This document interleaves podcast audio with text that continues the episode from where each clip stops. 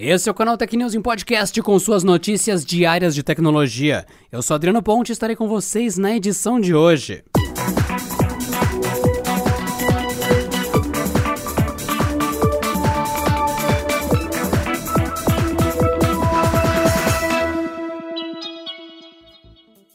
A LG ainda pode desistir de competir no mercado de smartphones, segundo uma nova reportagem publicada pela imprensa coreana.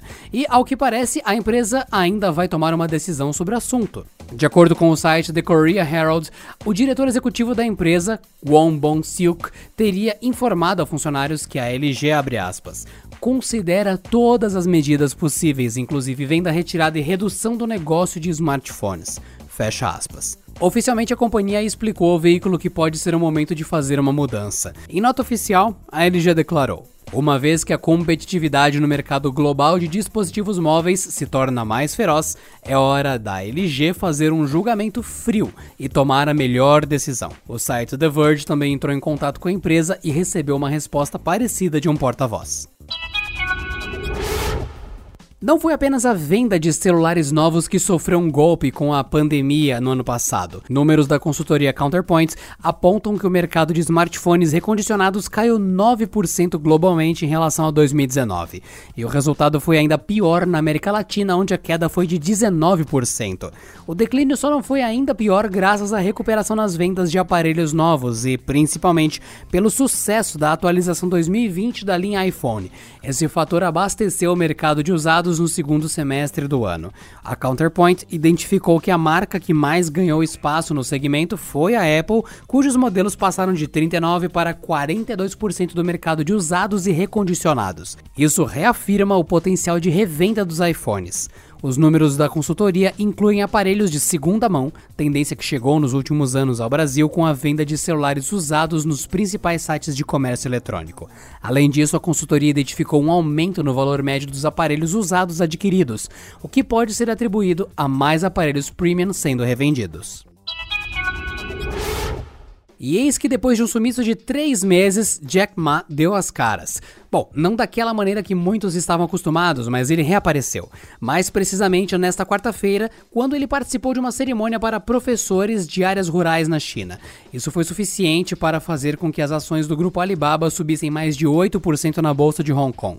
Em um vídeo de 36 segundos, Ma, vestindo um suéter azul marinho, aparece falando aos professores, tendo uma parede cinza e um quadro ao fundo. Depois da mensagem, o vídeo mostra imagens datadas do dia 10 de janeiro de uma do executivo a uma escola no condado de Tonglu. Tanto a Alibaba quanto a Ant Group, fintech do conglomerado, confirmaram a veracidade do material. Depois de um sincericídio contra os bancos e fiscalizadores financeiros da China, Jack Ma entrou na mira do governo daquele país. Desde então, seu império digital, o Alibaba Group, vem sofrendo uma ofensiva regulatória tão pesada que fez com que o executivo sumisse da vista do público nos últimos meses. Além disso, a pressão do governo fez com que ele suspendesse o IPO do Ant Group, que seria considerado o maior da história.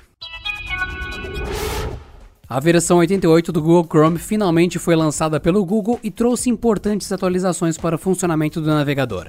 Entre as principais novidades inseridas pela empresa está a chegada de um recurso que indica o uso de senhas fracas nos serviços da web. O Chrome possui um gerenciador de senhas na qual reúne todas as senhas usadas em vários sites que ficam armazenadas em seu Gmail para facilitar novos acessos.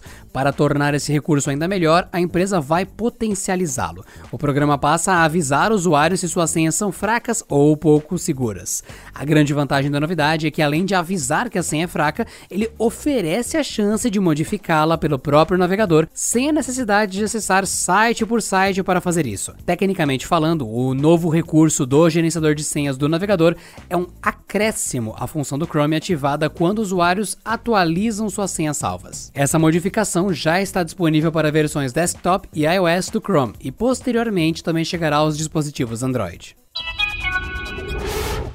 Pelé, o icônico rei do futebol, agora vai chegar a Fortnite. O esportista ainda não será um personagem do título, mas a comemoração de soco no ar eternizada por ele será um dos novos gestos de vitória do jogo. O game recebe um novo pacote de itens temáticos, sendo o principal o movimento de comemoração do rei do futebol. Contudo, não é somente o gesto do esportista que vai chegar a Fortnite. O game também recebe um conjunto de uniformes de times do nobre esporte bretão. Eles podem ser usados como trajes dos personagens. Os uniformes entram na loja de trajes do jogo a partir de 23 de janeiro. Fortnite está disponível para consoles e PC. Nos smartphones é possível acessar o título no Android com o link direto do site da Epic Games por fora da Play Store. No total, serão 23 clubes homenageados em Fortnite, contando com o Santos de Pelé e o Bahia entre os brasileiros. A lista completa você pode conferir no canaltech.com.br. E essa edição do Canal News Podcast fica por aqui. Até a próxima! Esse episódio contou com o roteiro de Rui Maciel e edição de Vicenzo Varim.